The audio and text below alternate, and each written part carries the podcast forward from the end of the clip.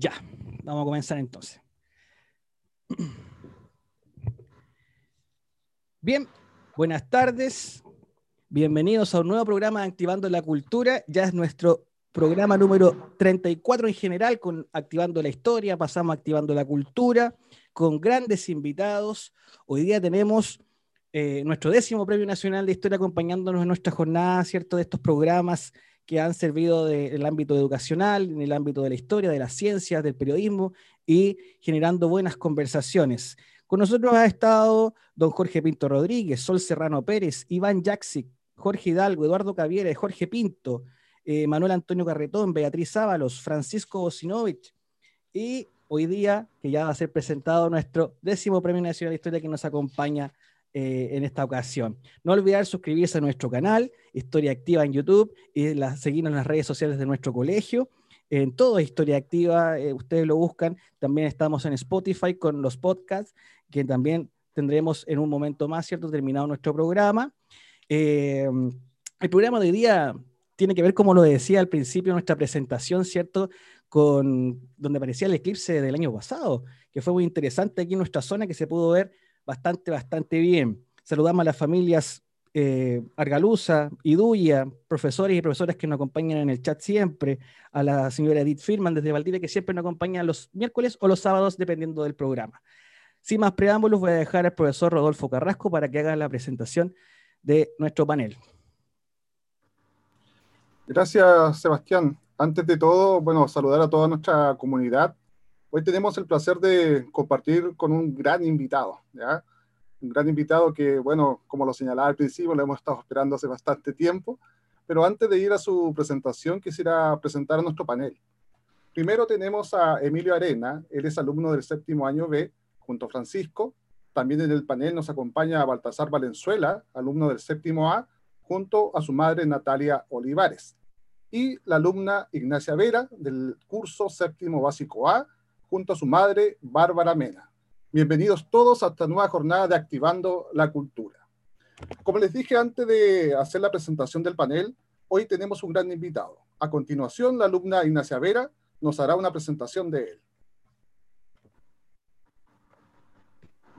Buenas tardes. Hoy tenemos el gusto de estar conversando con el Premio Nacional de Ciencias Exactas 2015 Mario Jamuy él tiene licenciatura en física en la Universidad de Chile. También tiene un máster en física en la misma universidad, además de un doctorado en astronomía en la Universidad de Arizona.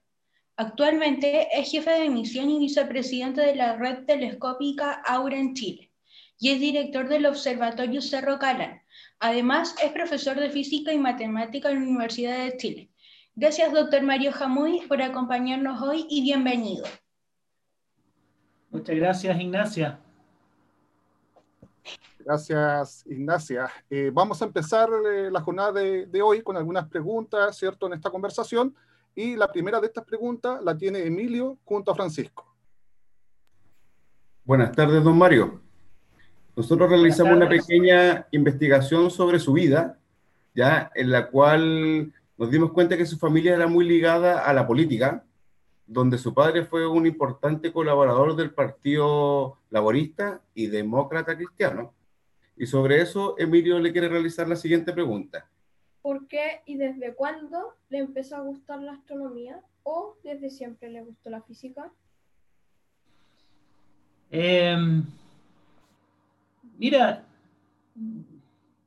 desde que tengo recuerdos, eh, de mi infancia, eh, siempre estuvo el interés por saber qué había en el espacio, eh, si habían extraterrestres, si habían alienígenas.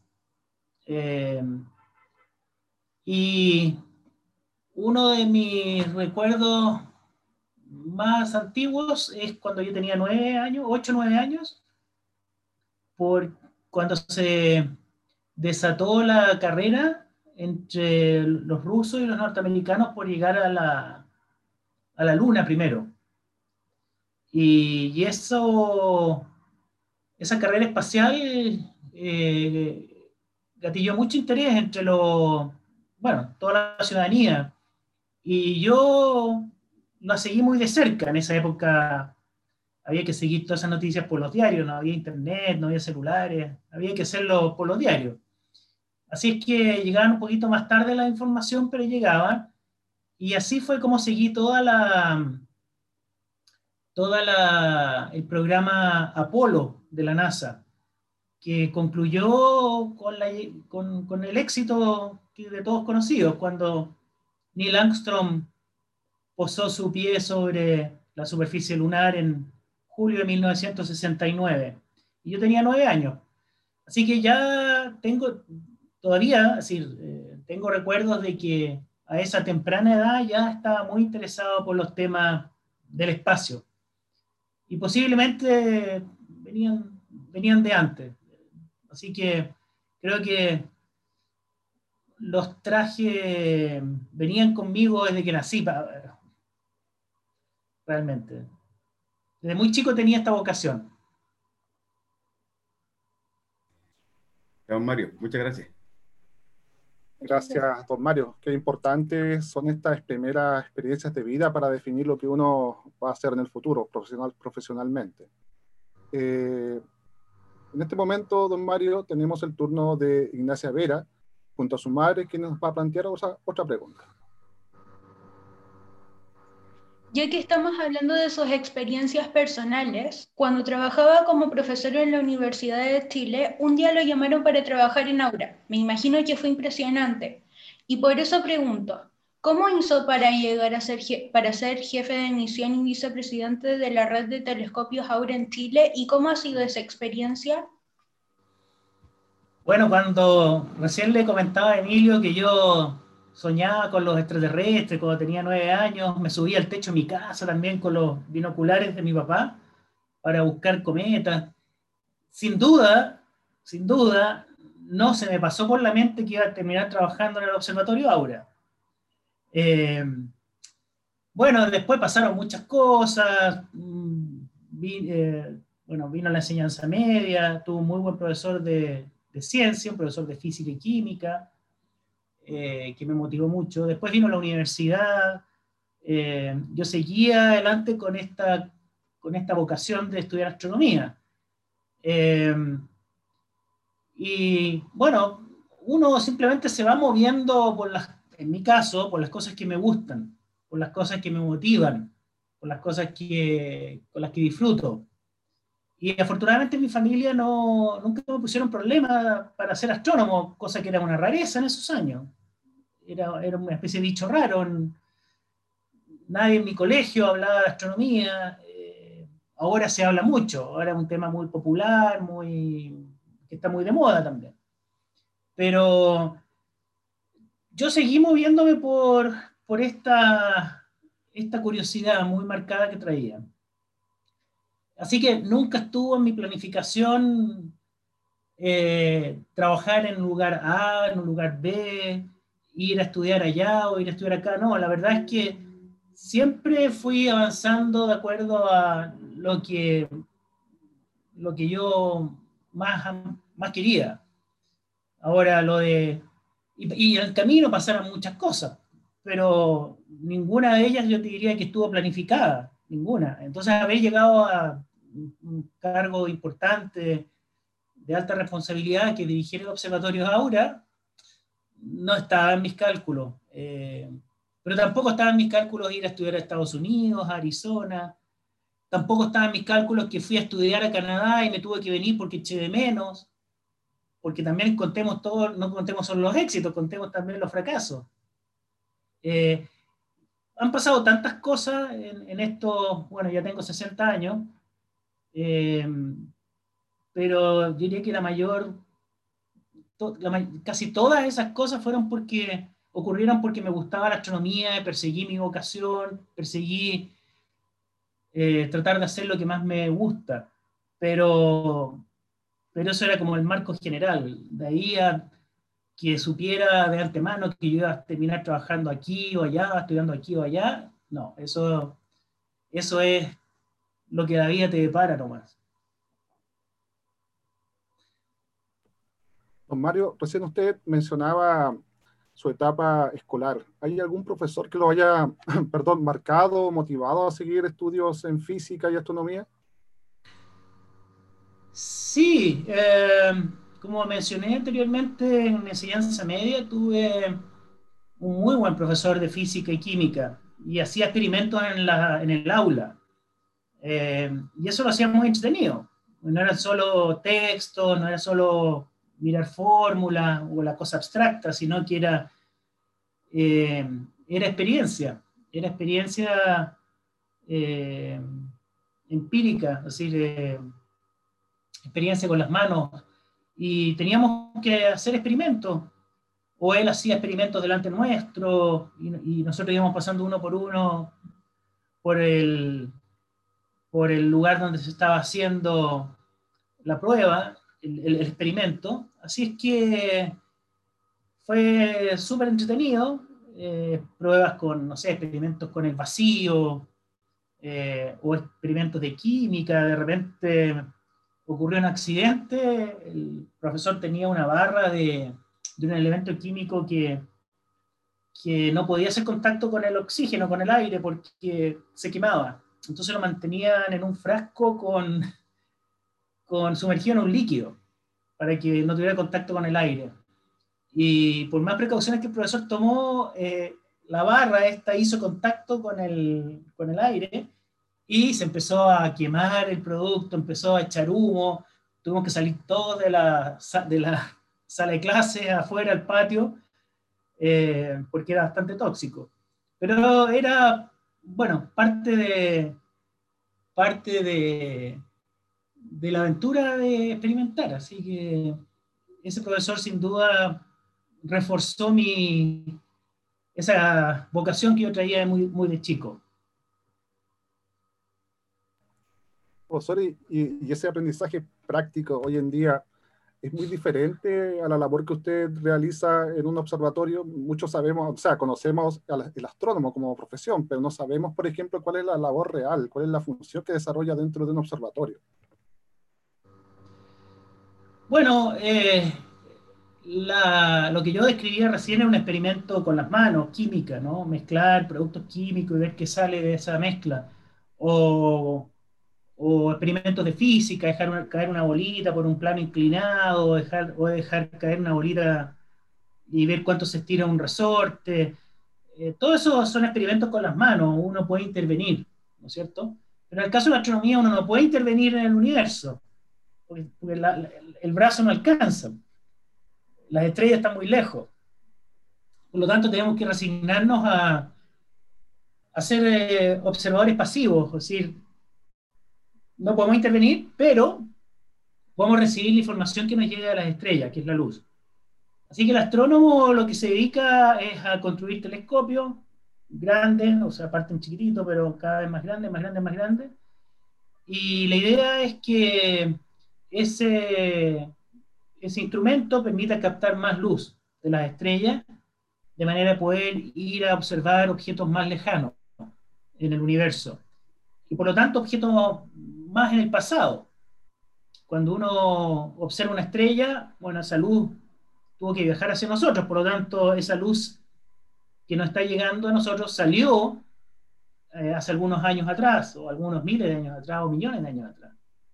Y por lo tanto, eh, lo que estamos haciendo cuando agrandamos el telescopio es ver objetos más lejanos y por lo tanto objetos que, cuya luz tuvo que viajar más a nosotros. Entonces nos estamos metiendo en el pasado del universo. Así que eso es lo que hacemos los astrónomos, es juntar eh, eh, partículas de luz, analizarlas y ver de qué están hechas las estrellas, eh, qué elementos químicos hay ahí, con qué velocidad se mueven, eh, los colores de las estrellas, eh, las edades de las estrellas.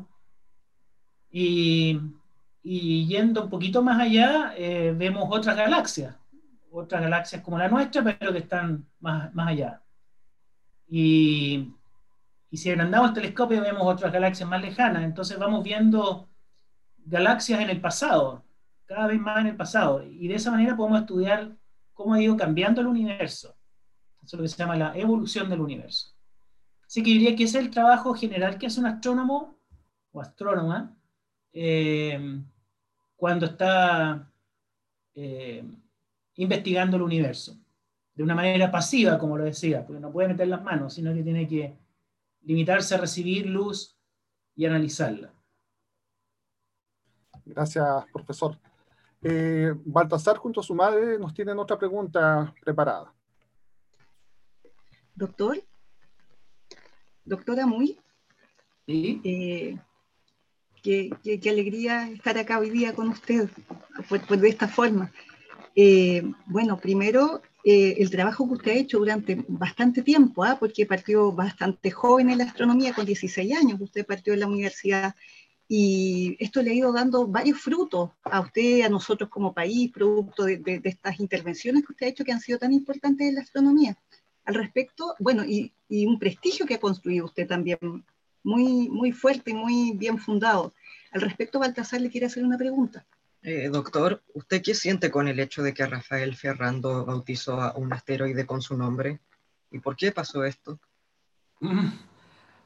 Claro. eh, bueno, Rafael Ferrando es un empresario que también está enamorado de la astronomía, pero no dedicó sus estudios a la astronomía, eh, pero construyó un observatorio en España eh, con sus propios recursos y mm, se dedicó, se dedicaba a usar telescopios para observar el cielo y buscar objetos que se movieran.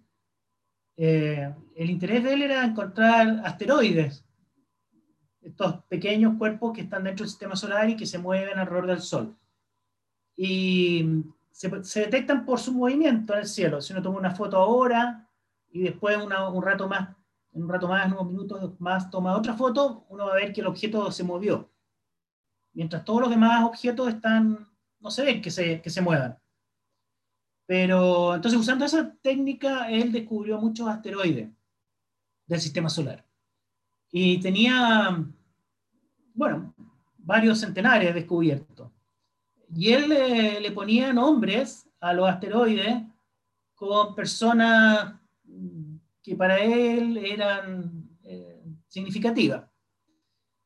Eh, creo que le puso nombre a, a un asteroide, el nombre de un ajedrecista ruso muy famoso, eh, si mal no recuerdo, entre algunos muchos que bautizó. Y en el caso mío tuve la suerte que él recibió en sus manos un libro que escribí eh, hace como 10 años atrás sobre las supernovas, las estrellas que explotan. Y le gustó, además estaba escrito en español y él es español, así que no tuvo problemas de, de traducción, entendió perfectamente el mensaje que había en el libro y le gustó mucho, tanto así que dijo, bueno, le voy a dedicar un, un asteroide a, al autor, así que tengo el honor de tener eh, un asteroide chiquitito que tiene algo así como 3 kilómetros de diámetro y que se demora algo así como 3 años y medio en dar una vuelta al Sol, eh, que tiene mi nombre, así que qué honor más grande tener un cuerpo celeste allá arriba con el nombre de uno. Esa- Viste que esas cosas ocurren sin que uno las planifique. Recuerda que estábamos hablando hace un rato cómo llegué yo a Aura. Bueno, el, el contexto general es que a uno le gusta la astronomía, pero en el camino ocurren muchas sorpresas, buenas y malas, pero como es la vida. Pero, pero así fue como me encontré con este, con este asteroide. Muy interesante el- este tema de los asteroides. ¿Existe alguna diferencia entre lo que es el asteroide y, y los cometas? ¿Provienen del, ¿Tienen el mismo origen o, o son objetos que vienen desde otra parte de la galaxia fuera del sistema solar? Los asteroides eh, son objetos que en general están, son de roca, eh, eh, están orbitando en torno al Sol y están agrupados en un cinturón de asteroides, así se denomina, que es un grupo, una bandada de muchos miles de estos cuerpos que se mueven en conjunto y que están ubicados entre el planeta Marte y el planeta Júpiter.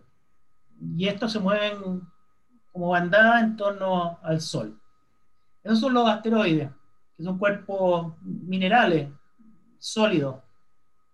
Los cometas vienen más, de más lejos. También son cuerpos del sistema solar, pero están más allá del último de los planetas, más allá de Neptuno. Y son cuerpos helados, que son una mezcla de sólidos, pero también con nieve.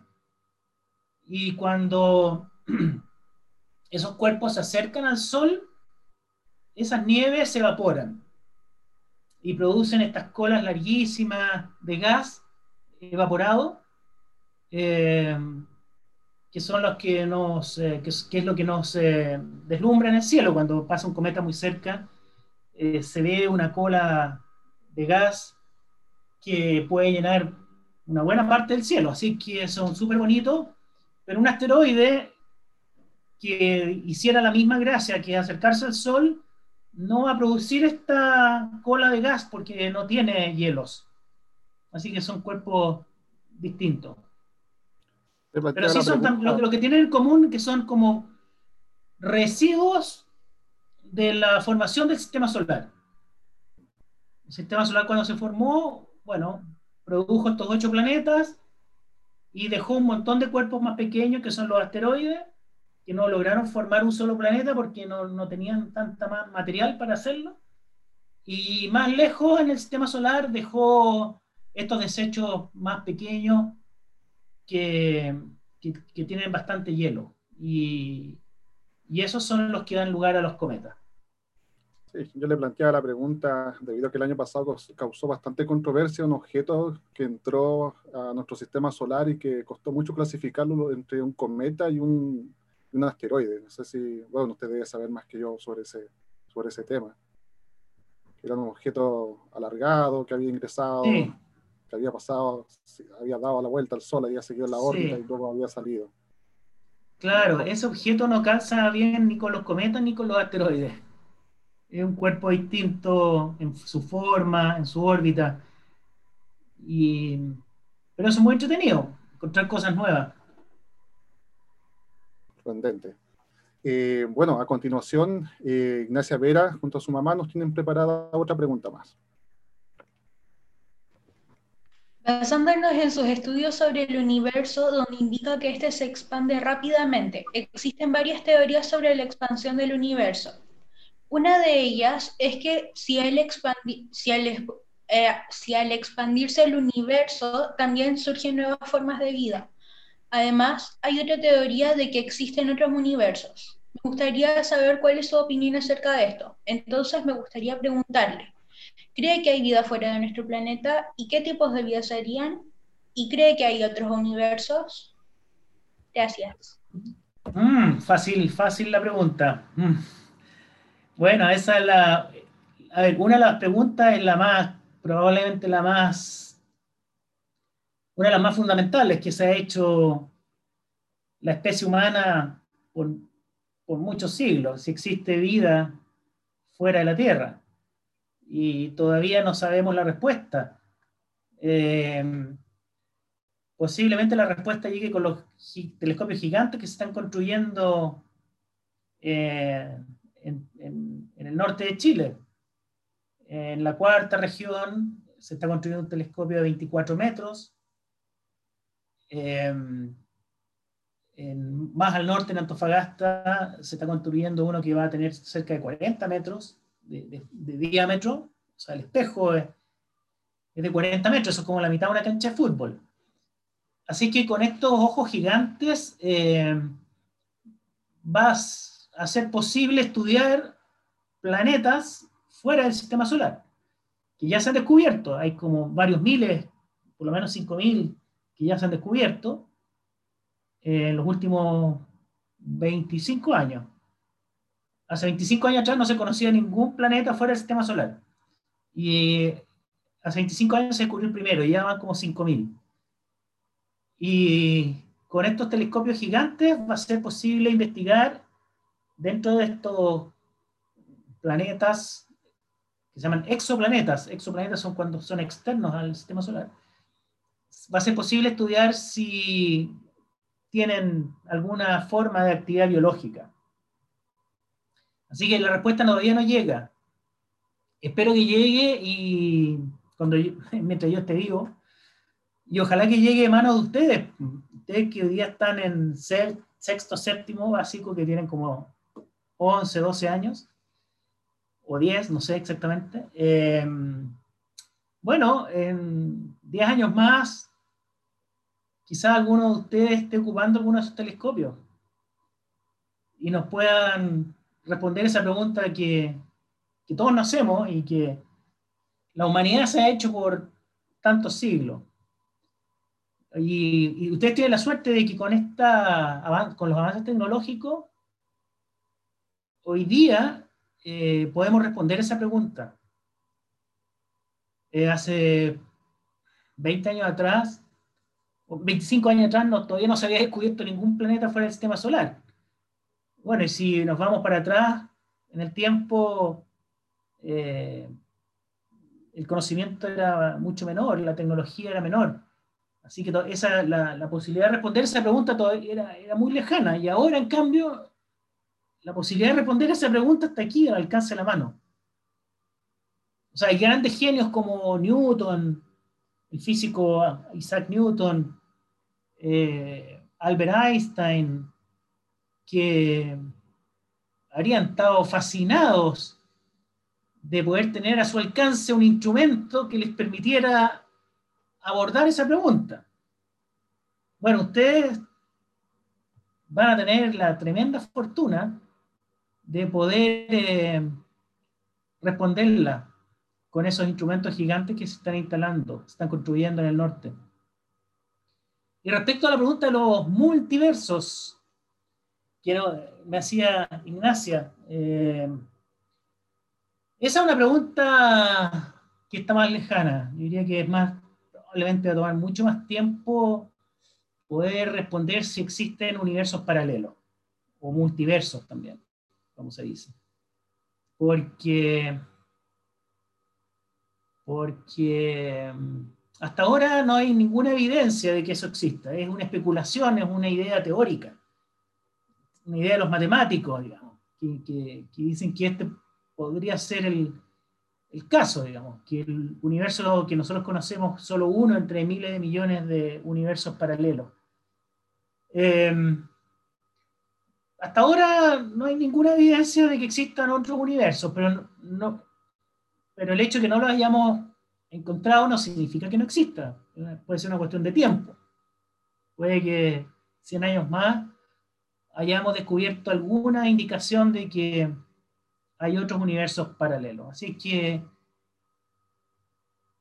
no sé, ojalá que, esa noticia llegue antes, pero probablemente ustedes van a poder eh, presenciar ese momento. Sería un gran avance para la humanidad si es que se llegase a descubrir vida fuera de nuestro planeta. Eh, profesor, Emilio junto a Francisco en este momento tienen preparada otra pregunta para usted. Don Mario, como le comentaba a Ignacio en la primera pregunta que le realizó, en el año 2015 usted fue nombrado vicepresidente y jefe de la misión Aura en Chile. Y por otra parte, como comentaba usted anteriormente, actualmente se encuentra en construcción un gran telescopio para la exploración sinóptica contará con la cámara digital más grande del mundo. ¿ya? Y con respecto a ese mismo tema, Emilio le quiere hacer la siguiente pregunta. ¿Cuál será la primera investigación que usted hará a cargo del telescopio con la cámara digital más grande del mundo? ¿Y cuáles fueron los primeros descubrimientos de los observatorios chilenos?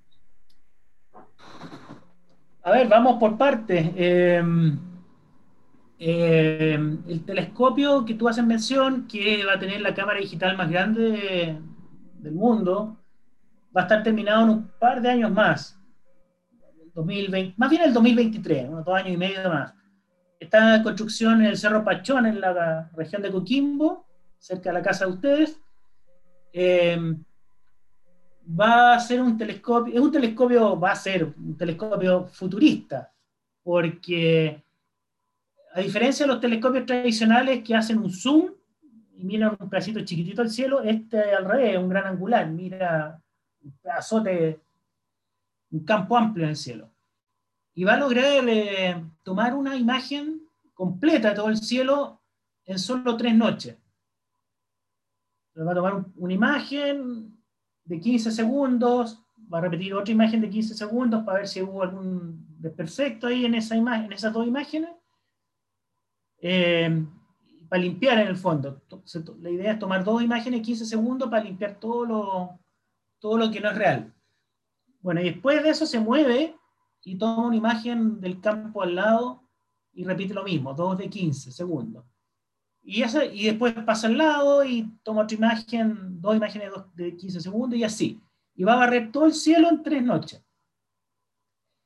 Entonces va a tener una imagen de ultra definición de todo el cielo austral, en donde van a aparecer, eh, bueno, objetos muy débiles que todavía no se han descubierto. Eh, y no solo eso, sino que como el telescopio va a estar operando automáticamente, robóticamente por 10 años, eh, va a tomar una película del cielo austral y va a ver todo lo que cambia. Entonces va a encontrar asteroides, que son estos objetos que se mueven. Eh, va a encontrar eh, objetos que explotan, como la supernova. Entonces todo lo que cambie en posición o en brillo va a ser detectado por el telescopio Vera Rubin. Yo, yo siempre digo va a ser una especie de reality show del universo. Y lo entretenido es que todos esos datos van a estar disponibles para todo el mundo. Eh, bueno, digo todo el mundo, para la comunidad chilena y norteamericana. Y va a estar abierto a, todos estos usuarios de estas comunidades científicas. Entonces, eh, no es, yo no voy a, eh, este experimento no está diseñado para un, para responder una pregunta en particular, es multipropósito. Es decir, a partir de los mismos datos, muchos científicos y científicas van a poder hacerle preguntas a los datos. La pregunta que el científico o la científica quiera. Entonces, si hay un interesado en asteroide, bueno, va a ir a consultar en esta base de datos eh, por aquellos objetos que se mueven con cierta característica. El que está interesado en supernovas como yo, bueno, va a buscar objetos que cambien de brillo. Y así, va a haber gente que va a buscar estrellas, gente que va a buscar galaxias, gente que va a buscar eh, exoplanetas. Es decir, da para el mismo experimento, la misma observación, da para hacer cientos de estudios distintos. Así es que es el universo digital en tus manos. Y si tú tienes buena conectividad, estás en tu casa, tienes tu buena conectividad, conexión a Internet, vas a poder mirar esta base de datos no te vas a tener que mover de tu escritorio, vas a poder hacer tus preguntas a ese universo digital. Así que eso es lo que viene con el telescopio Vera Rubin, que va a empezar a producir datos desde la región de, Coquimbo. Esa era una pregunta. Y la otra que tenía Emilio. ¿O, o contesté la pregunta? Fue el primer descubrimiento de los observatorios chilenos. Ah, eso. Bueno, difícil saber eso porque el primer observatorio en Chile comenzó a funcionar en 1850 y 1848. 1848 en Cerro Santa Lucía, en Santiago. Eh, ellos, era una misión norteamericana que trajo sus instrumentos, sus telescopios y querían observar los planetas Marte y Venus. Y lo que querían hacer era medir la distancia al Sol al medir la posición de los planetas, querían medir la distancia al Sol. Pero necesitaban que al mismo tiempo se hicieran observaciones desde Estados Unidos, eh, de, los, de Venus y de Marte. Pero las observaciones de Estados Unidos no se hicieron o no resultaron tan buenas, así que no fue muy exitoso ese primer proyecto que se hizo, proyecto astronómico que se hizo desde Chile. Y después se instaló un, telescopio eh, en el Cerro San Cristóbal, al comienzo del siglo XX. Eh, y bueno, recién en la década de 1960 fue cuando llegó el, el Observatorio Tololo a la cuarta región. Después llegaron los observatorios que se instalaron en el, el, Cerro La Silla, Cerro Las Campanas, en la década de los 60. Después, en la década de los 90, llegó a instalarse el observatorio en Cerro Paranal. Después se instaló el observatorio eh, Alma, eh, cerca de San Pedro de Atacama. Así es que en esta larga historia de ¿cuántos años? 170 años, han habido muchos descubrimientos importantes que se han hecho desde, desde Chile, desde los cielos chilenos.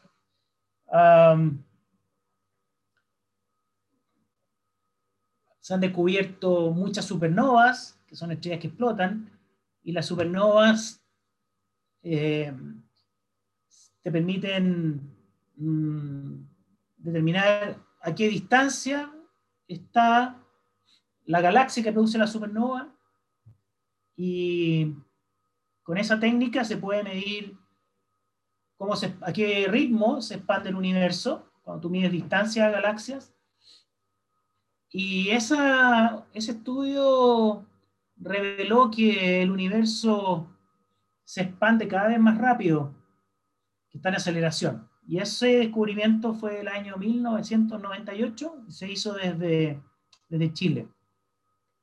Y esa, ese descubrimiento es muy significativo porque, porque implica que, que en el universo hay una componente, una sustancia misteriosa que provoca la aceleración y se llama energía oscura. Y hasta ahora no sabemos qué, qué, es la energía oscura, pero sabemos que, que es la mayor la, sustancia que concentra la mayor cantidad de energía en el universo. Y no se ve, no emite luz, no absorbe luz, pero se manifiesta porque hace que el universo cada vez se expanda más rápido. Y que es un descubrimiento muy importante que ocurrió desde, desde el Cerro Tololo. Gracias, profesor. Eh, Baltasar tiene preparada otra pregunta. Ah, hay otro, hay otro, perdón, Emilio, antes que se me olvide. Eh, el premio Nobel de Física que se entregó este año fue otorgado a astrónomos y astrofísicos que estudiaron los agujeros negros y quienes confirmaron la existencia de un agujero negro en el centro de nuestra galaxia, la Vía Láctea, lo hicieron desde el Observatorio Europeo en Chile. Así que ese también es otro gran, gran descubrimiento. no es menor entonces la cantidad de descubrimientos que se han hecho desde nuestros cielos, profesor. Ahora sí, Baltasar, ahora viene la pregunta que tiene preparada junto a su mamá. Eh, doctor, eh, esto de la astronomía es, un universo ¿ah? y, en el sentido amplio del concepto, o sea, es, como un mundo paralelo a la realidad que vivimos nosotros las otras personas. Eh, nosotros revisando la web nos dimos cuenta que existen al menos 2.000 códigos de observatorios a lo largo del, planeta, que son los que publica The Minor Planet Center. Y, sobre eso nos surgieron un montón de dudas o, de preguntas que nos gustaría que, nos pudiera ayudar a aclarar. Baltasar tiene algunas. Eh, ¿Podría explicarnos cómo funciona la coordinación entre los distintos centros de observación ¿Y qué mecanismos de cooperación tienen entre ellos? Uf, qué buena pregunta. Eh, bueno, sí, hasta hace pocos años atrás eh, había, no había tanta coordinación entre los observatorios.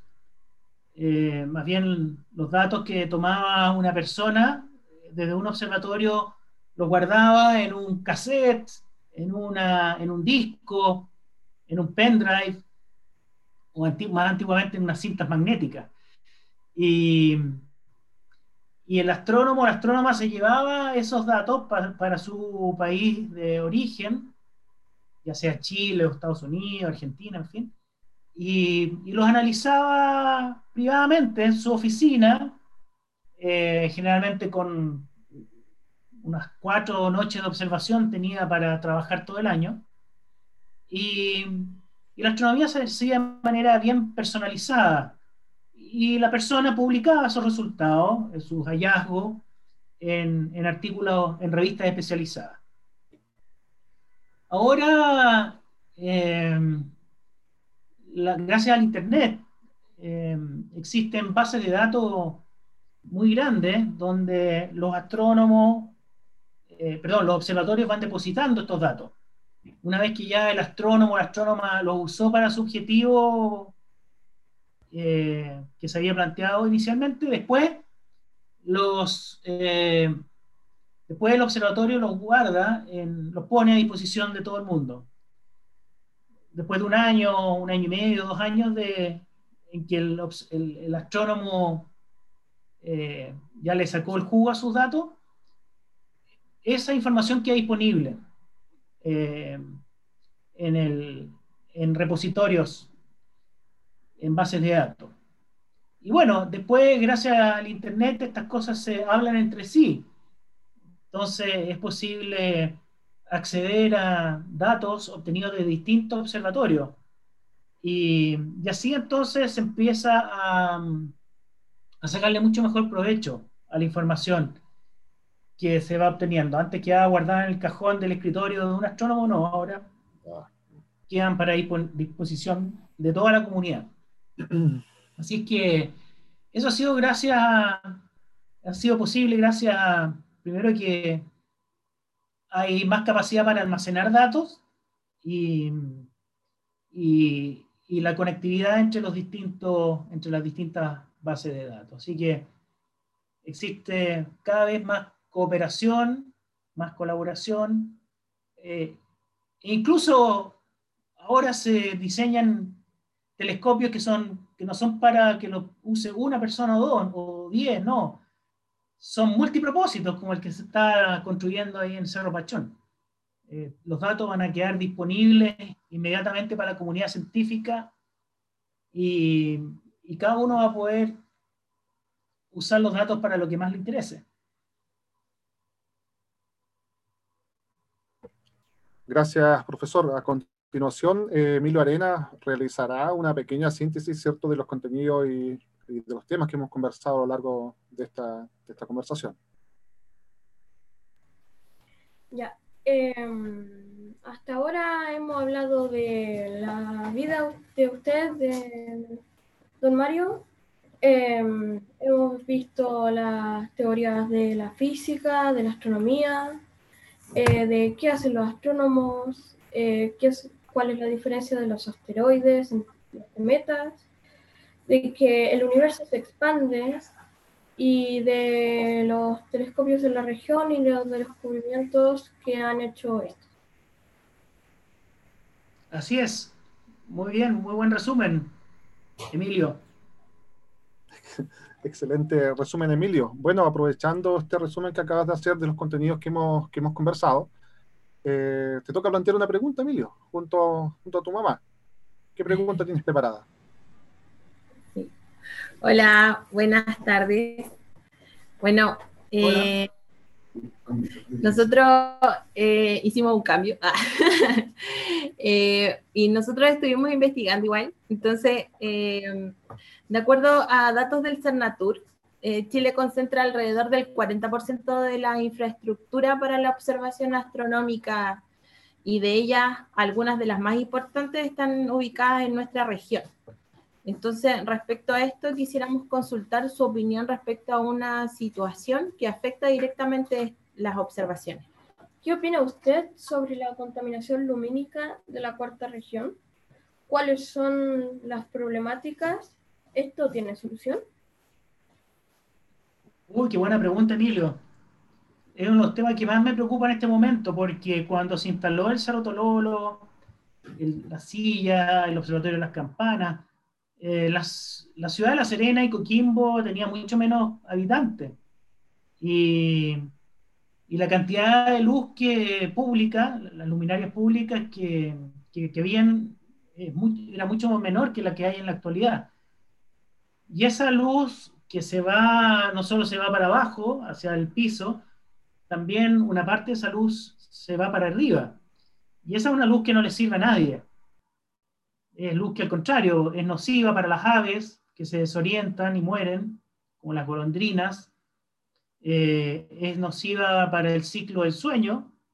Eh, las personas necesitan oscuridad para dormir y cuando la, el cielo está tan iluminado se altera el ciclo del sueño. Y por supuesto es muy muy mala, muy nociva para la astronomía, porque en un cielo brillante, en un cielo lleno de luz, eh, no puedo ver eh, los objetos más débiles, los objetos, los objetos que más me interesan o que le interesan a los astrónomos. Eh, es como cuando tú estás en la noche, ahí en el Valle del Elqui, y no hay luz alrededor tuyo, bueno, vas a poder ver miles de estrellas arriba tuyo.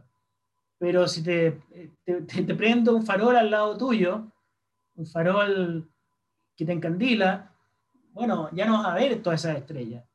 Así que el problema de la, de la luz artificial pone en riesgo esta infraestructura que está instalada en la cuarta región. Y como yo decía, cuando nacieron los observatorios internacionales, si bien había contaminación lumínica, era muy, los niveles eran mucho más bajos que los actuales, porque la ciudad ha crecido. Entonces lo que hay que hacer es eh, regular la manera en que se ilumina. La iluminación tiene que ir para abajo primero que nada. No puede haber luz que vaya para arriba porque esa luz es dañina, se pierde, no ayuda a nadie. Entonces, eh, lo primero es eh, enviar la luz hacia abajo. Eh, particularmente dañinas son esas luces de las multicanchas. Las luces de las multicanchas no, no, están dispuestas así, apuntando hacia abajo, sino que están puestas así. Entonces, una buena parte de la luz se va para arriba. Entonces hay que regular la forma de las luminarias para que la luz vaya para abajo. Segundo lugar, hay que, poner mucha atención a la ampolleta. Eh, hoy día, no sé si te has fijado, en las multicanchas la luz es blanca. En cambio, la luz de las, de las calles es más bien naranja. Bueno, eh, la luz naranja es menos nociva para la astronomía. En cambio, la luz blanca es la que más se dispersa por el cielo y es la más dañina. Entonces lo que hay que hacer es eh, ponerle un filtro a esa ampolleta blanca para que la luz salga anaranjada. Y lo otro que hay que hacer es ponerle un, regulador de tiempo a las luminarias de las calles. ¿Para qué vamos a tener todas las luminarias prendidas toda la noche? Eso es carísimo. Plata que no, no se usa. Eh, entonces, si si, es posible ponerle controladores, algún sistema de control para que la luz, eh, la ampolleta se prenda cuando se necesita, bueno, eso también haría mucho más eficiente la iluminación de las calles y minimizaría el problema de la contaminación lumínica. Y si no tomamos ninguna de estas medidas, en 30 años más los, no va a interés de, de los astrónomos por instalar telescopios en, el, en Chile.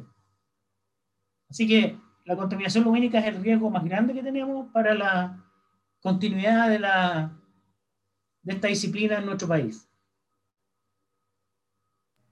Gracias, profesor. Eh, Baltasar nos tiene preparada otra pregunta junto a, junto a su mamá. Doctor, eh, disculpe la ignorancia con la que le hago esta pregunta o, le hacemos esta pregunta. Eh, nosotros hemos eh, revisado que en esta región hay cinco observatorios, sin, considerar a Vera Rubín, que todavía no está operativo, que son científicos. Hay 12 que están en un nivel de turístico y todos ellos son observatorios de características ópticas o infrarrojas al respecto, nosotros eh, nos gustaría saber alguna cosita más. Baltasar. ¿Qué ventaja competitiva tiene la región de Coquimbo respecto a otras regiones con su capacidad de observación astronómica óptica? Bueno, la región de Coquimbo tiene muchas noches despejadas en el año. Eh, tiene cerros altos de sobre 2.000 metros, 3.000 metros, que, que, es un requisito necesario para instalar un, tele, un observatorio. Un observatorio en, en, el borde del mar, a la altura del mar, no te sirve porque hay mucho, mucho vapor de agua. Y el vapor de agua es como un filtro que te impide ver adecuadamente eh, las estrellas. Así que una de las condiciones para que funcione bien un telescopio es que esté a por lo menos 2.000, 3.000 metros de altura sobre el nivel del mar. Eh, necesita muchas noches despejadas. Bueno, todas esas condiciones naturales las reúne la región de Coquimbo. También lo, la región que está más al norte, Atacama, región de Antofagasta, también reúne esas condiciones. Eh, yo diría que las regiones más al norte todavía no sufren tanto de la contaminación lumínica. Por lo tanto, si queremos que la cuarta región siga siendo líder en la astronomía mundial, vamos a tener que poner mucho, mucho ojo en cómo se ilumina La Serena, Coquimbo, Vicuña, Andacoyo o Valle. Eh, tenemos que trabajar con primero con, ustedes, con los escolares. Porque si no son ustedes los que piensan en proteger la naturaleza, en general, eh, nosotros los viejos ya, ya estamos de salida. O sea, son, si, si, alguien tiene que preocuparse del futuro de la humanidad y, y, de la, y de preservar nuestra naturaleza en todos los sentidos, son ustedes.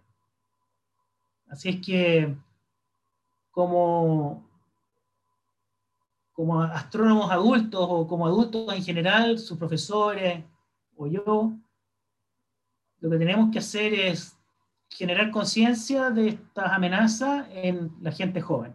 Ustedes son los que pueden cambiar al mundo. Un gran desafío tenemos por delante entonces, profesor, en cuanto a la contaminación lumínica. Eh, Ignacia Vera nos tiene preparada junto a su mamá también otra preguntita. La pandemia ha afectado mucho las investigaciones científicas. Además, ahora que tenemos más tiempo libre, han surgido varias ideas y observaciones nuevas que hay que comprobar mediante investigaciones científicas. Seguramente usted ha tenido varias ideas u observaciones pendientes para su investigación. Por eso pregunto, ¿Tiene alguna investigación planificada para después de la pandemia y cuáles serían quizás las temáticas u objetivos? Gracias. Bueno, mira, eh, Ignacia, la, la, pandemia nos obligó a cerrar el observatorio de Cerro Tololo y de Cerro Pachón. Eh, lo que teníamos que hacer en primer lugar era cuidar la salud de, de, de las personas que trabajan y las familias de esos trabajadores.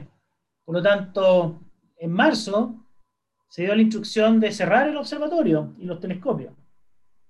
Eh, y recién en el 28 de septiembre, cuando ya las condiciones estaba, eran más favorables, comenzamos a abrir nuevamente los telescopios, para, pero con mucho cuidado y con poco personal, y tomando todas las medidas de resguardo, las medidas de seguridad. Eh, así que sí, nos afectó muchísimo la pandemia y nosotros, nosotros, no solo al observatorio Aura, pero también a los observatorios que están más al norte. Todos cerraron durante muchos meses. Y lo que yo hice, entre otras cosas, entre otras miles de cosas, fue usar datos antiguos que tenía eh, y analizarlos eh, durante los fines de semana. En la semana no podía porque estaba preocupado de, de de que no se infectara nadie de COVID en nuestra organización, de limitar el acceso al observatorio para justamente evitar ese problema.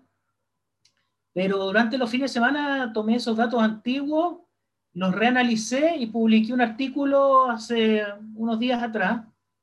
Eh, y yo, así como yo pude mirar esa base de datos antigua o que estaban archiva- datos archivados, muchos de mis colegas también hicieron eso.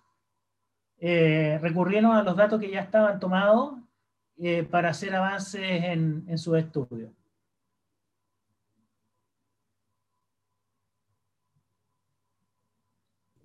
Profesor, hay una, una pregunta. Sí, Rodolfo. Lo que pasa es que veo allá atrás, porque ya estamos entrando a las últimas preguntas, la verdad, y porque se nos acaba el tiempo, y para no abusar también del tiempo del profesor, veo atrás de su, de su pantalla, si nos puede mostrar sus dos joyas, sus dos libros que, que finalmente, yo por aquí tengo uno también, tengo El Sol Negro, eh, para que los chiquillos lo puedan ver y conocer. Y ahí continuamos con la síntesis de Baltasar. Claro. Bueno, aquí están dos libros de divulgación que están hechos para, para personas de 10, 11, 12 años para arriba, excepto básico. Eh, traté de hacerlo en lenguaje lo más simple posible. Este es un paseo por el universo y este es un libro sobre los eclipses. Eh, están eh, escritos hace menos de, de un año y medio, dos años. Así que tienen información que todavía está vigente, no han quedado obsoletos, afortunadamente.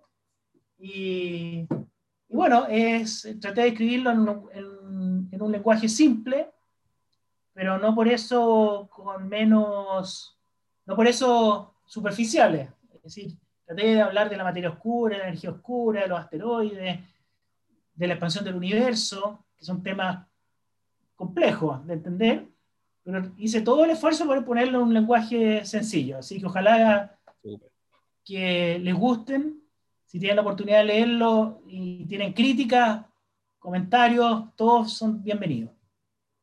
Me, va a servir para mejorar porque estoy pensando escribir otro libro más. Gracias, profesor.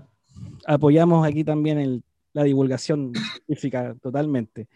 Profesor, Estamos aquí preparados para el eclipse, ¿ah? eso, eso mismo le iba a preguntar. Este ¿Cómo- para, para leerlo antes del eclipse el 14 de diciembre Eso. y, y también hay que usar esto para observar el eclipse de manera parcial desde la región de Coquimbo. Exactamente, es una experiencia maravillosa. Yo creo que todos los chiquillos vivieron el año pasado, ¿cierto? Esta, la fortuna de haber visto un eclipse que no, no lo vamos a poder ver, no, no recuerdo cuándo, Claro. pero me parece que no lo vamos a poder ver. Yo por lo menos no, no sé. ¿Y ustedes lo vieron, eh, Emilio, Natalia, Ignacia, Baltasar? ¿Pudieron ver el, el eclipse total el año pasado? Desde, desde, no sé, sus casas o de la playa, del valle, no sé. Sí, Sí, sí, de hecho, fue Sí, sí, lo vimos. Porque eh, bajó la temperatura y la luz y como que todo, porque nosotros tenemos un perro y se fue a dormir, entonces fue impresionante que cómo baja la luz y la temperatura y, y cambia todo. Y además fue impresionante porque no va a volver a pasar en cientos de años. Claro. Bueno, el último eclipse del siglo va a ser nuevamente en tu región, ¿ah? El año 2075, si mal no recuerdo. Déjame revisarlo. Déjame revisarlo, está acá. A ver. Aquí tengo, al final del libro tengo los eclipses.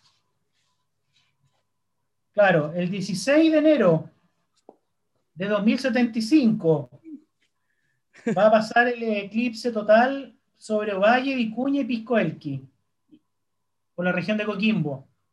Y el 2075, quedan 55 años para eso, ustedes van a tener como 65 años. Yo voy a tener 115, saquen sus propias conclusiones.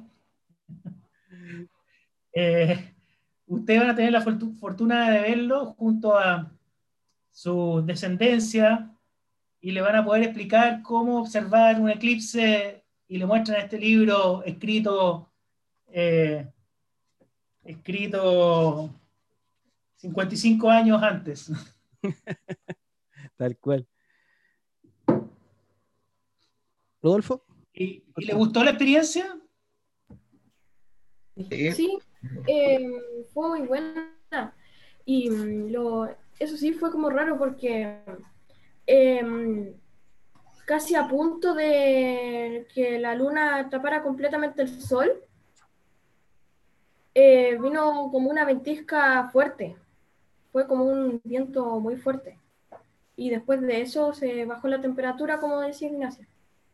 ¿Y de dónde lo viste, Emilio?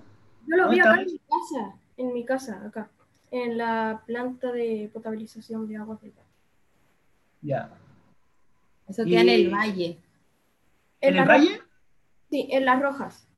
Ya. Ah, las rojas, perfecto. ¿Y Ignacia, dónde lo viste tú? Eh, también en mi casa, en la terraza de mi casa y en Coquimbo, aquí en Coquimbo, sí.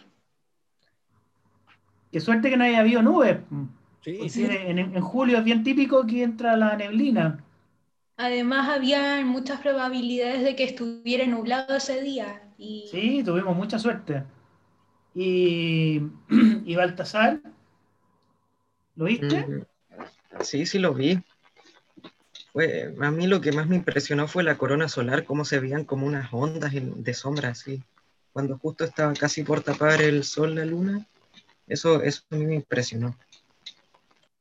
Sí, ¿no es cierto? El sol se pone negro y aparece la corona. Es como si el sol estuviera como en un cortocircuito.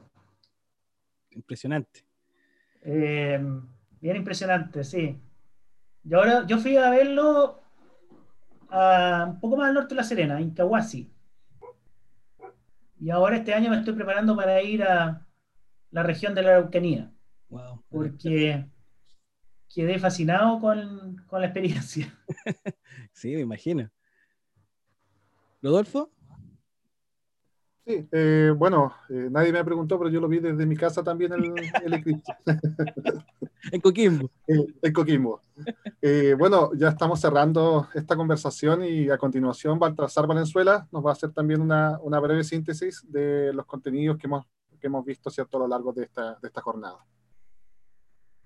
Hasta ahora nos ha contado un poco sobre su vida, sobre cómo se ha interesado en la astronomía, también sobre los profesores que lo motivaron a entrar en esta carrera. Y nos ha contado sobre la contaminación lumínica, eh, también sobre cómo trabajaba en el aura, la conexión entre los telescopios, em, y también sobre cometas y asteroides, el universo en expansión y eh, telescopios en la región. Hay también de los eclipses. Gracias por el resumen, Baltasar, muy completo. Se nota que hablo mucho, ¿ah? Por lo que tú, por el resumen que hiciste, se nota que hablo más de la cuenta. Sí, gracias Rodolfo. Bueno, profesor, vamos a ir llegando al final. Un breve mensaje para nuestros estudiantes y nuestros apoderados para que motiven a nuestros alumnos a investigar, a interesarse por la astronomía o por la investigación en general, que es lo, lo bonito de hacerse preguntas a veces y tratar de buscar las respuestas. Un mensaje para nuestra comunidad inglesiana, profesor. Mira, yo creo que para los más jóvenes que están que con quienes estamos conversando hoy día, eh, yo creo que, bueno, te- tienen la vida por delante, tienen muchos sueños, probablemente tienen muchas dudas sobre qué va a pasar en su vida, qué van a hacer de su vida, en fin, es normal que así sea. Eh, sigan haciéndose preguntas, eh, no, nunca tomen eh, como verdad algo que le cuenta, que le cuentan o que leen, o, o ya sea en diario, en la televisión, en redes sociales. Siempre ah, sea un poquito mal pensado. ¿Será cierto lo que me están contando? ¿Será un cuento? ¿Será verdad? Y, y, tenga, y, en el fondo, al hacerse preguntas y dudar, dudar, dudar en buena onda, o sea, dudar no por, no por ser pesado, sino eh, hacer el ejercicio de, de entender, eh, uno va generando algo que, que es de uno, que se llama el pensamiento propio. Y que es como una, un arma que uno lo defiende de los cuentos bien intencionado o mal intencionado, de los mitos, de las leyendas. Eh, y es una, un mecanismo que es muy necesario para, para crecer en un mundo en un mundo complejo. Entonces, diría que esa es la invitación, tratar de siempre estar ahí eh, leyendo un poco más, informándose más, tratando de entender uno por, uno por, por su propio medio de lo que lo rodea.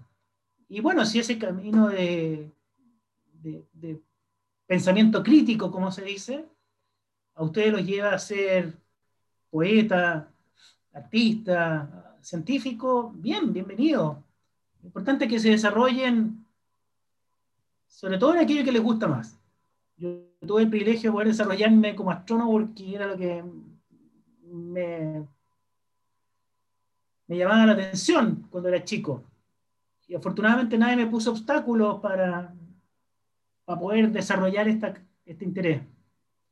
Así que traten, mi consejo sería traten de, explotar lo más posible ese talento con el cual ustedes nacieron y desarrollarlo lo más posible.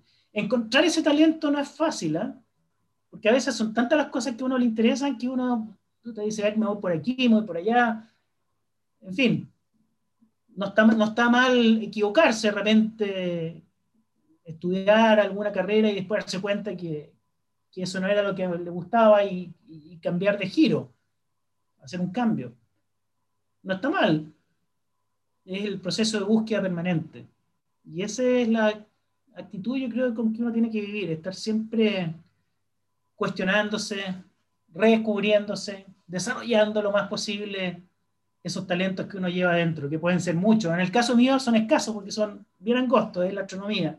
No tengo talento para la música ni para el arte, eh, pero seguramente ustedes tienen una variedad enorme de talentos y de, de curiosidades por responder. Así que avancen lo más posible en ese camino porque cuando ustedes hagan lo que más les gusta, van a van a descubrir que, trabajar no es tan, tan difícil, porque van a, estar haciendo, van a estar haciendo lo que les gusta.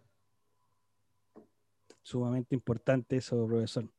Va a ser un buen trabajo, no una, pega en ese sentido. Va a ser el trabajo. No es una pega. Cuando uno descubre lo que más le gusta, lo que más a uno le gusta es como el último día que uno trabaja.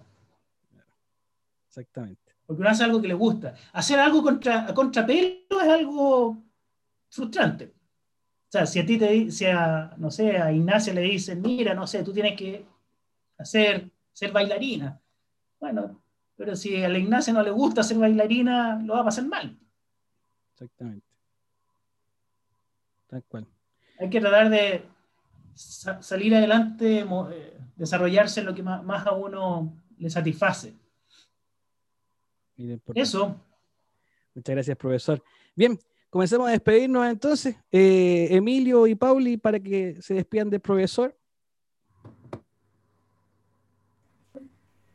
Eh, bueno, decirle gracias por eh, poder venir al programa y responder a nuestras preguntas. Y bueno, eso. Muchas gracias, Emilio. Interesante su, su respuesta el campo en el que usted trabaja y todo su investigación. Gracias, muchas gracias Emilio. Ignacia. Profesor, eh, muchas gracias por, darnos a, dar a conocer cada vez un poquito más de información sobre algo que, que le pega directamente al desarrollo de nuestra región. Así que un millón de gracias y ahora hay que estar atento con la contaminación lumínica. Gracias. Ignacia, ¿y su mamá?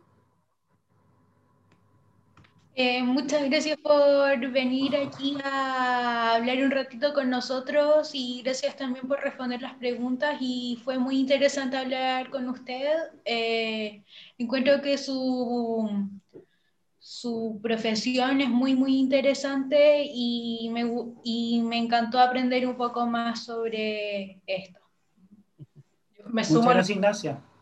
me sumo a los agradecimientos de Ignacia, eh, el haberse tomado el tiempo para estar acá con nosotros y explicarnos todo de manera tan didáctica. Su experiencia y sus consejos también se agradecen enormemente. Muchas gracias. Gracias. Eh, Balta. Eh, fue un honor que esté aquí en el programa. Eh, muchas gracias por responder nuestras dudas. Y también, no sé, fue muy agradable hablar con usted sobre la astronomía. Gracias, Baltasar. Uy, doctor, qué, qué, lindo ha sido, de verdad, una experiencia muy maravillosa tenerlo, participar en este programa, una oportunidad. Eh, dicen así, ¿eh? que la gente grande es cada vez más sencilla, más accesible y, y, tan sabio que se ha puesto usted, yo no sé si de, de observar la estrella, los consejos. Eh, bueno, muchas gracias de verdad. Gracias, Natalia. Profesor Rodolfo. Sí, profesor, mire, yo también me sumo a las palabras de cada uno de mis apoderados también, de mis alumnos, eh, agradecer el tiempo, la oportunidad de, conversar estas temáticas que muchas veces no son las temáticas que nosotros trabajamos en el día a día. Profesor Sebastián, al igual que yo, somos profesores de historia, pero la historia, o sea, la astronomía nunca ha estado desligada de la historia. Hay una rama que se llama arqueastronomía que intenta explicar un poco la cosmovisión de las primeras comunidades. Entonces ahí como que intentamos, ¿cierto?, insertar lo que es la astronomía en nuestro quehacer pedagógico. Agradecer el tiempo y, y, el, bueno, y la buena conversación que tuvimos durante esta, este programa. Gracias, Rodolfo. Bien, profesor, me sumo a los agradecimientos por su disponibilidad, su tiempo, ¿cierto? Y, y lo que aprendimos hoy día. Yo me sumo a lo que decía el profesor Rodolfo, que eh, no es nuestra nuestro lugar de aprendizaje, ¿cierto?, la astronomía, pero yo creo que es netamente complementario porque para el desarrollo sustentable de la región, para el tema de la competitividad, ¿cierto?, el turismo y obviamente la, los datos científicos que nos pueden entregar estos aportes, para nosotros maravilloso. El conocimiento yo creo que es, es sumamente importante en todos los ámbitos. Así que muchas gracias, profesor. Bien, hoy día estuvimos gracias. con Premio Nacional de Ciencias Exactas 2015, profesor doctor Mario Amuy, al cual le agradecemos su presencia. Se nos viene el último programa de los 35 que vamos a realizar estas jornadas de pandemias. Eh, con el biólogo también, científico, ¿cierto? Gabriel León, que está dedicado ahora a difundir también la ciencia para los niños y, y, sumamente interesante su propuesta. Así que vamos a estar con él el día viernes a las 7 de la tarde para ir cerrando nuestro Activando la Cultura que estuvo bastante entretenido, muchos premios nacionales, muchos historiadores, muchos científicos que aportaron culturalmente a nuestro programa. Así que muchas gracias a las familias que siempre estuvieron con nosotros, familia Díaz Maurín, familia Yáñez Firman, familia Iduya, familia eh, Argaluza y todo nuestro equipo de historia activa que está detrás también y sus, los padres y apoderados que han trabajado con los alumnos, generando las preguntas, estudiando, profundizando y eso le da un valor agregado a nuestro programa de Activando la Cultura. Suscribirse a nuestro canal, las redes sociales de nuestro Colegio Inglés Católico de La Serena. Profesor, muchas gracias. Nos despedimos. Hasta pronto. Chao, chao.